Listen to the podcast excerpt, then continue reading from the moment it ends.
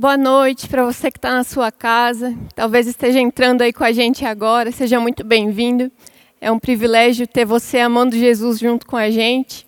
E agora, depois de cantar sobre Jesus, falar sobre Jesus através do que nós estamos construindo aqui, na nossa vida de generosidade, nas nossas canções e até mesmo nos livros, nas coisas que nós produzimos, vamos falar mais um pouquinho de Jesus, porque afinal é só isso que nós sabemos e é só isso que nós queremos fazer. É, hoje eu gostaria de compartilhar um pouquinho com vocês um pouco do que eu tenho meditado e do que está no meu coração nos últimos dias. É, Para quem não sabe, eu sou a esposa do Tiago, com muito orgulho. Nós nos casamos em janeiro desse ano e foi quando eu me mudei para São Paulo. Antes disso, eu morava lá em Santa Catarina, mais de mil quilômetros daqui, e nós namorávamos à distância por quase quatro anos.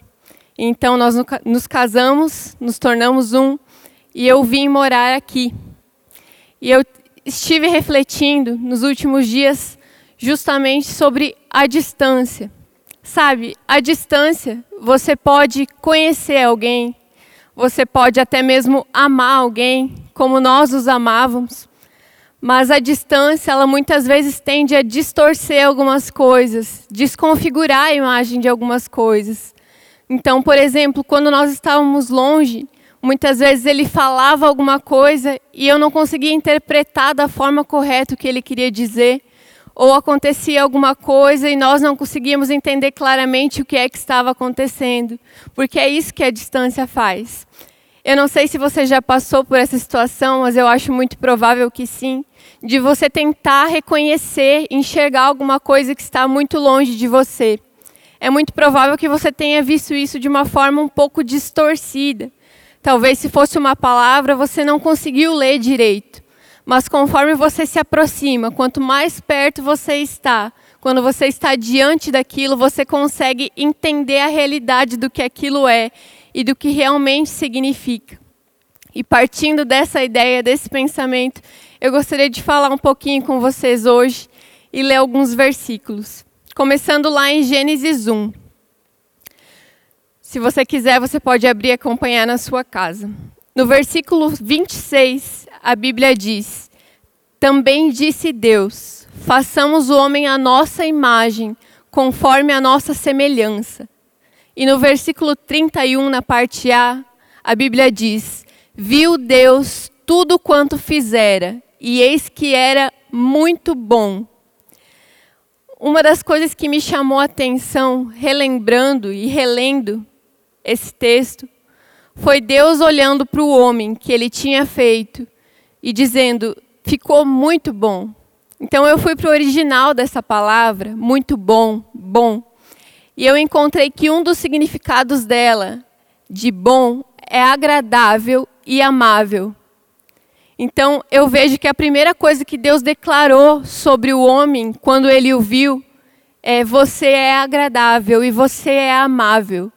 E se você ainda mais a fundo no significado da palavra amável, amável significa digno de amor, digno de ser amado. Deus olhou para o homem, que ele fez a sua imagem e a sua semelhança, e ele disse: Você é agradável a mim, você é digno de ser amado, e eu te fiz para ser amado. Deus coloca aquele homem em um ambiente que ele havia preparado de antemão para ele, suprido de tudo. E ele vive em um relacionamento harmonioso com Deus. A Bíblia diz que Deus visitava o jardim, ele passeava pelo jardim porque foi para isso que Deus criou um homem para o relacionamento de amor, de intimidade, para o ambiente de proximidade com Ele. O homem ele enxergava a si mesmo e tudo que estava à sua volta através dos olhos de Deus. Então, para o homem, tudo aquilo era muito bom também. Ele olhava para a criação à sua volta e ele dizia: Uau, isso é muito bom. E ele também conseguia olhar para si mesmo e dizer: Isso é bom. Ele conseguia reconhecer a si mesmo como digno de amor, como digno de ser amado. E tudo fluía muito bem nesse ambiente, porque é como devia ser. No entanto, quando o homem cai, quando o homem peca, a Bíblia diz que a primeira coisa que aconteceu foi que os olhos do homem se abriram. Tanto os olhos de Adão quanto os olhos de Eva eles se abriram.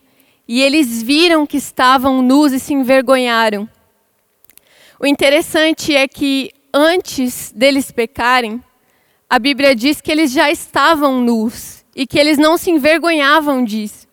Porque em um ambiente de amor não existe vergonha, não existe maldade, não existe medo. Então eles estavam em paz, eles não estavam envergonhados por estarem nus. Mas quando os olhos deles se abrem, o que acontece é que eles passam a enxergar a si mesmo pelos seus próprios olhos e não mais pelos olhos de Deus, e não mais com bondade, não mais com pureza. Mas eles enxergam a si mesmo com a sua própria justiça, com o seu próprio julgamento. Então eles se envergonham disso e eles sentem medo. Sabe algo que eu entendo com isso e que eu acho precioso nós percebermos? É que o problema nunca foi a nudez de Adão. O problema não estava na nudez do homem, porque o homem já estava nu antes. O problema foi como o homem passou a enxergar a sua nudez, ou seja, o problema estava no seu olhar. O problema foi que o homem olhou a sua nudez e, através da sua nudez, ele atribuiu a Deus um sentimento que ele mesmo tinha por ele naquele momento. Ele, através da sua nudez, definiu Deus e pressupôs a sua reação. Ao invés de olhar para Deus e definir a sua nudez e enxergar a sua nudez através dos olhos de Deus. Sabe o que eu entendo disso e o que eu acho que nós precisamos entender? É que o problema não é o problema não é quando nós erramos em algo, quando nós olhamos para a nossa vida e alguma coisa não acontece exatamente do jeito que a gente queria, a gente às vezes se sente frustrado ou incapaz. O problema é como nós vamos olhar para Deus diante disso. Adão ele olhou para Deus com medo. Ele olhou para ele mesmo, para sua nudez e sentiu: isso não é bom. Isso não é mais muito bom, isso está errado. Eu não gosto disso. Então eu tenho certeza que Deus também não vai gostar disso. Eu tenho certeza que Deus também vai achar isso errado. Por isso é melhor eu me esconder. Ele pegou o sentimento dele, a visão dele e atribuiu a Deus. Sendo que o correto seria ele continuar olhando para Deus e atribuir a ele mesmo os pensamentos e os sentimentos de Deus a respeito dele e daquela situação. Mas Adão ele não faz isso e por isso ele começa a temer. E é interessante a gente pensar também no porquê Adão começa a temer, por que ele começa a ter medo de Deus. O interessante é que Deus nunca muda. Deus é santo, Deus é soberano e ele sempre foi assim, mas Adão até então nunca tinha tido medo dele, pelo contrário, ele vivia em um ambiente de amor, e onde existe amor não há medo. Mas Adão começa a temer porque ele começa a olhar para si mesmo e ele começa a se considerar diferente. Ele não consegue mais olhar para si e se ver muito bom, como digno de ser amado, como imagem e semelhança de Deus. Ele olha para si, olha para Deus e ele percebe que algo não está mais igual. E eu não sei se você já viu, provavelmente em um filme ou em alguma história de guerra, quando alguém está na guerra e vê alguém que é diferente dele, diferente do seu povo, do seu exército, ele pressupõe que aquela pessoa o tem como inimigo. Então a defesa dele vai ser ou enfrentar essa pessoa, matar ela para proteger a sua própria vida, ou então fugir. E Adão fugiu de Deus, porque ele pensou na sua mente caída que Deus passou a tê-lo como inimigo por causa do seu pecado e por causa da sua nudez. Sabe, porque a natureza do homem mudou, ele se distanciou de Deus e a comunicação entre eles deixou de ser clara. Não porque Deus deixou de se comunicar com homem ou porque Deus deixou de amar o homem, pelo contrário. A Bíblia nos mostra que depois da queda, Deus estava passeando pelo jardim e o homem ouviu os passos de Deus no jardim, teve medo e se escondeu. O pecado do homem, a nudez do homem, ela não mudou Deus. Deus estava lá. Mas o homem, ao olhar para si com os seus próprios olhos, ele teve medo e se escondeu. Sabe o que é interessante? Quando Deus pergunta para Adão onde você está e ele aparece e revela sua nudez, Deus cobriu a nudez de Adão e Eva. Ele providenciou vestes de pele de animais e cobriu a nudez dele.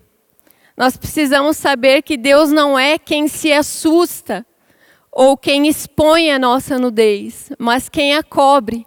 Quando ele fez isso com Adão e Eva, ele já estava apontando para o plano mais perfeito e superior, que era através de Cristo nos cobrir para sempre da nossa nudez, nos revestindo da justiça do Cordeiro perfeito. Mas porque Adão não entendeu isso e porque sua natureza mudou, ele não conseguia mais compreender a Deus claramente. Não sei se você já assistiu aqueles filmes onde você pode ver animais se comunicando com pessoas e eles se entendendo perfeitamente, ou algum conto, alguma história. Mas na verdade é que a gente não consegue se comunicar claramente com uma natureza, uma raça diferente da nossa. Você pode ouvir um, animal tentando se comunicar, um cachorro latindo, um gato miando. Ele está se comunicando, mas porque você não tem a mesma natureza, você não tem a mesma raça que ele, você não consegue entender claramente aquilo que ele está falando. E foi isso que aconteceu com o homem. Por mais que Deus continuasse o entendendo e o amando, o homem começou a ter uma falha na comunicação com Deus, no sentido de não conseguir compreender o que Deus estava falando. E ele começou a distorcer a imagem de Deus e quem ele era e passou a enxergar apenas sombras. E essas sombras o amedrontavam. E quanto mais medo ele sentia, mais longe ele ficava. É um ciclo vicioso. Você se afasta daquilo que você tem medo. E geralmente você tem medo daquilo que você não conhece. O homem ele deturpou a imagem de Deus em sua mente, achando que Deus o tinha como inimigo, passou a ter medo e se afastou. E quanto mais longe, também mais medo você tem. Então o homem entrou nesse ciclo vicioso por achar que Deus o tinha como inimigo, porque essa é a mentalidade, é o pensamento de uma natureza caída. Mas isso não é o que Deus diz ao nosso respeito. Isso não é o que Deus pensava sobre o homem. Vamos ver o que Deus diz? Você pode abrir a sua Bíblia em Colossenses 1, 21 a 22. O texto fala assim: Antes vocês estavam separados de Deus, e na mente de vocês eram inimigos, por causa do mau procedimento de vocês. Mas agora ele os reconciliou pelo corpo físico de Cristo, mediante a morte, para apresentá-los diante dele, santos e inculpáveis e livres de qualquer acusação. Eu não sei se isso ressalta aos seus olhos como ressaltou os meus. A verdade é que às vezes parece que tem algumas partes que se escondem da gente, né? Mas na verdade é à medida que nós progredimos na consciência e no conhecimento que nós percebemos algumas coisas que antes passavam batidas. Eu já tinha lido esse versículo algumas vezes mas na última vez que eu li ele, algo me saltou aos olhos. E foi essa parte. Antes vocês estavam separados de Deus, e na mente de vocês, vocês eram inimigos por causa do mau procedimento de vocês. Perceba, o texto não está dizendo Deus fez de vocês inimigos, Deus os considerou inimigos, até porque lá no, no Éden, ainda em Gênesis, Deus disse que a inimizade era da serpente com a mulher. Diante da queda, ele conversou, ele puniu a serpente, ele criou uma inimizade entre a serpente, mas ele nunca criou ou anunciou uma inimizade dele para com o homem. Mas na mente de vocês, vocês eram inimigos por causa do mau procedimento de vocês. Sabe o que isso quer dizer? É a mentalidade caída do homem que fez ele crer que Deus o tinha como um inimigo, mas isso nunca foi uma realidade. Deus sempre o amou o homem, Deus sempre foi propício ao homem, Deus sempre quis uma amizade íntima, Deus sempre quis ser um com o homem. mas porque a mente do homem se tornou uma mentalidade caída, uma natureza caída, e o homem passou a temer, saindo do ambiente do amor que ele nasceu para viver como digno de ser amado, ele passou a considerar a si mesmo como inimigo de Deus, além de ser muitas vezes um inimigo de si mesmo, porque o homem se frustrou com o seu desempenho, com o seu procedimento. O texto diz: por causa do mau procedimento de vocês, na cabeça de vocês, na mente de vocês, vocês eram inimigos de Deus. O que isso quer dizer? O homem, quando ele olhou para o procedimento dele, ou seja, procedimento, desempenho, obras, performance, e ele viu que aquilo não estava sendo como queria que fosse, no padrão moral de Deus, no nível de santidade de Deus, porque ele não conseguia, pela sua própria justiça, ter um bom procedimento. O homem olhou para isso e pensou: nossa, isso está ruim. Isso não é mais a imagem e semelhança de Deus. E por isso ele deve ter pensado: Deus agora é meu inimigo. Deus não se orgulha de mim. Deus não vê mais a sua imagem e semelhança em mim. Então, na mentalidade do homem, ele passou a ser um inimigo. Mas isso é uma mentalidade caída. Sabe, muitas vezes com essa mentalidade, nós tendemos a atribuir, como Adão fez, a Deus aquilo que nós pensamos e nós sentimos ao nosso respeito. Então, por exemplo, se você não consegue se perdoar, você pega isso que está em você e você atribui a Deus. Então você pensa: Deus certamente não vai me perdoar. Deus está emburrado comigo. Deus está bravo comigo. Porque você não conseguiu liberar perdão sobre si mesmo a gente tende a atribuir a Deus os nossos sentimentos. E na verdade deveria ser o contrário, e a realidade é o contrário. Nós deveríamos olhar para Deus e, ao entender o que Ele pensa e o que Ele sente sobre nós, nós nos definirmos através disso. Ou seja, se eu olho para mim e eu não consigo me perdoar, mas eu olho para Deus, eu olho para Cristo e eu vejo que Ele já perdoou toda a minha dívida, todos os pecados, eu deveria atribuir esse perdão e essa redenção a mim mesmo. Mas não foi isso que o homem fez, porque ele estava vivendo a realidade de uma mentalidade caída. É por isso que Romanos 12, 2 nos diz assim: E não vos conformeis com esse século mas transformai-vos pela renovação da vossa mente, para que experimenteis qual seja a boa, agradável e perfeita vontade de Deus. Perceba, o texto diz: transformai-vos pela renovação da nossa mente. Por quê? Porque a mente do homem, a mentalidade do homem passou a ser uma mentalidade caída, que se considerava inimigo de Deus. E essa não foi a mentalidade original que Deus criou para o homem.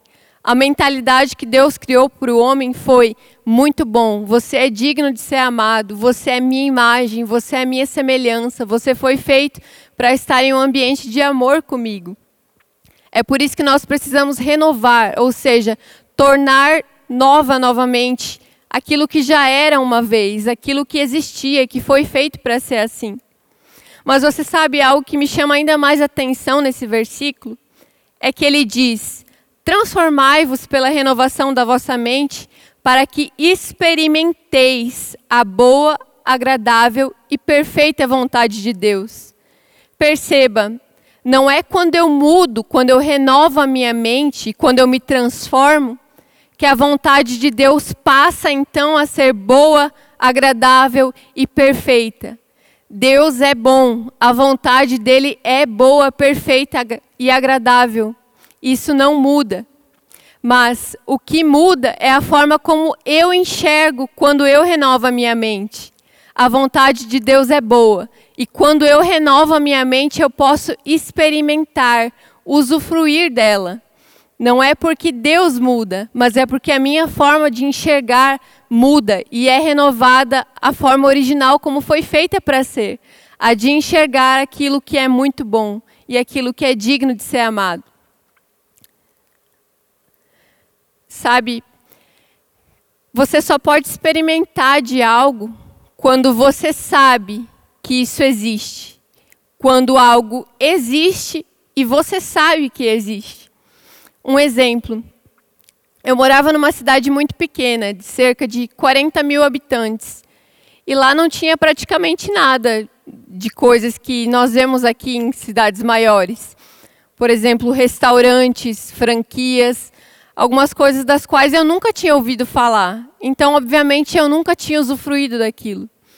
Por exemplo, um restaurante muito conhecido aqui em outras cidades maiores, chamados, chamado Coco Bambu. Eu não sabia que isso existia, mas o meu marido, por morar aqui e já ter experimentado, ele sabia que existia e por ter experimentado, ele sabia que era bom. Então ele falou para mim que aquilo existia, ou seja, eu soube que aquilo existia e eu criei na palavra dele de que aquilo era bom. Por isso eu experimentei e eu comprovei que aquilo era bom. Ou seja, aquilo já existia, aquilo era bom, mas quando eu tive consciência disso e quando eu criei nisso ao ponto de experimentar, eu pude comprovar e eu pude usufruir da beleza daquilo. É isso que nós vivemos quando nós renovamos a nossa mente. Não é que Deus passa a nos dar coisa que antes Ele não nos dava, ou passa a nos amar de uma forma que antes Ele não nos amava, porque o amor de Deus ele é imutável, ele é incondicional. Deus não nos ama mais quando nós fazemos algo ou quando nós nos transformamos em algo mais parecido com Ele que Ele nos ama mais. Não é quando nós deixamos também de fazer alguma coisa ou quando nós erramos em algo que Ele nos ama menos. Deus é amor, Deus é bom e isso não muda, isso é uma verdade imutável. Mas quando nós renovamos a nossa mente, nós podemos então usufruir disso. O que acaba com essa mentalidade de inimizade é a consciência da reconciliação. Vou repetir. O que acaba com uma mentalidade de inimizade é a consciência da reconciliação. Uma mente caída, ela acha que é inimiga de Deus. Talvez não explicitamente, talvez a pessoa não diga isso, eu sou inimiga de Deus ou Deus é meu inimigo. Mas inconscientemente ela age assim, como por exemplo, em frases e atitudes como Deus me abandonou, Deus esqueceu de mim, Deus está em silêncio, Deus não me ama mais. Essa pessoa vive inconscientemente como se Deus fosse um inimigo, como se Deus não se importasse com ela. Mas a mente renovada, ela sabe que ela foi feita amiga de Deus. Ela sabe que Deus é bom e ela sabe que Deus nunca estará longe de nós porque ele nos fez ser um com ele e isso é uma realidade eterna. A reconciliação, ela traz de volta as coisas para o lugar onde elas foram feitas para estar. Em 2 Coríntios, no capítulo 5, versículo 18 a 21, se você quiser acompanhar também, o texto diz assim: Ora, tudo provém de Deus, que nos reconciliou consigo mesmo por meio de Cristo e nos deu o ministério da reconciliação, a saber, que Deus estava em Cristo reconciliando consigo o mundo, não imputando aos homens as suas transgressões, e nos confiou a palavra da reconciliação, de sorte que somos embaixadores em nome de Cristo, como se Deus fizesse seu apelo por nosso intermédio. Em nome de Cristo, pois, rogamos que vocês se reconciliem com Deus Aqueles que não conhece, aquele que não conheceu o pecado, ele o fez pecado por nós, para que nele fôssemos feitos justiça de Deus. Como eu disse, o significado da reconciliação é uma restauração à situação favorável anterior. Ou seja, quando eu me reconcilio em uma situação, eu estou trazendo aquela situação de volta ao lugar onde ela estava antes do conflito. Mas mais do que isso, mais do que trazer um homem de volta ao ambiente de amor e de paz que ele foi criado para estar, o texto diz que Deus nos fez a sua justiça. Em Cristo nós fomos feitos justiça de Deus. E esse termo justiça, ele significa estado daquele que é como deve ser. Estado daquele que é como deve ser. Então, a reconciliação feita através do corpo de Jesus, da sua morte e da sua ressurreição, mais do que provocar a reconciliação no sentido de nos levar de volta ao lugar onde nós fomos feitos para estar, restaurar uma situação, a condição favorável anterior, ele também nos fez a sua justiça. A reconciliação em Cristo nos tornou justiça de Deus que é estado daquele que é como deve ser. Nós não só voltamos para onde deveríamos estar, um ambiente de amor, de aceitação, de justificação, mas nós também voltamos a ser aquilo que nós fomos feitos para ser, que é sermos amados, que é sermos um com Cristo e que é sermos também ministros dessa reconciliação. É como se você experimentasse a bondade, o amor, o perdão de Deus, a justificação. E como qualquer coisa que você experimenta, que você comprova que é muito bom e que mudou a sua vida, você passa isso adiante. Você já não vivenciou algo parecido, você provou de algo que era muito bom e que fez muita diferença para você. Qual é seu instinto natural? Qual é a sua reação de gratidão e de admiração diante disso é você contar para outras pessoas: olha, existe algo muito bom, que para mim foi muito bom, que para mim mudou a minha vida, e está disponível para você também. Eu posso te mostrar onde encontrar. Esse é um ministério que foi dado a nós, da reconciliação. Não mais de fazermos algo para sermos aceitos, mas de entender que nós somos amados, nós somos aceitos, nós fomos reconciliados com Deus, Ele está em paz conosco e nós contarmos isso ao mundo, às pessoas que ainda não sabem que isso existe, para que elas possam também experimentar disso, que é a vontade de Deus, boa, agradável e perfeita. Sabe, tem uma frase que diz, eu tenho certeza que você já ouviu, talvez até já tenha falado, porque faz parte da cultura humana ter isso como uma verdade. E ela diz o seguinte: quem não deve, não teme. Eu não sei se você já parou para pensar sobre isso, mas isso se aplica perfeitamente a nós agora, no estado de justificados por Cristo diante de Deus. Quem não deve, não teme. Deus, através de Cristo, reconciliou o mundo com Ele. Deus, através de Cristo, quitou todas as nossas dívidas. O pecado contraiu uma dívida, um dano infinito, que nós não poderíamos pagar. Mas Cristo veio, Cristo assinou o nome dele embaixo de toda a ficha de dívida e ele quitou tudo. Ele quitou toda a dívida que era atribuída a nós. Por isso nós não precisamos mais temer. Nós regressamos a um ambiente de amor e onde há amor, o medo é lançado fora. 1 João 4, 17 a 19 nos diz sobre isso. Dessa forma, o amor está aperfeiçoado em nós, para que no dia do juízo tenhamos confiança, porque nesse mundo somos como Ele. No amor não há medo, pelo contrário, o perfeito amor expulsa o medo, porque o medo supõe castigo, e aquele que tem medo não está aperfeiçoado no amor, mas nós amamos porque Ele nos amou primeiro. Isso nos mostra que Jesus ele aperfeiçoou o seu amor em nós, o seu amor por nós, ao se tornar pecado em nosso lugar, para que nele fosse aniquilada toda condenação, toda dívida, e para que nós não precisássemos hoje mais temer, mas viver com confiança ao saber que ele nos tornou como ele é nesse mundo.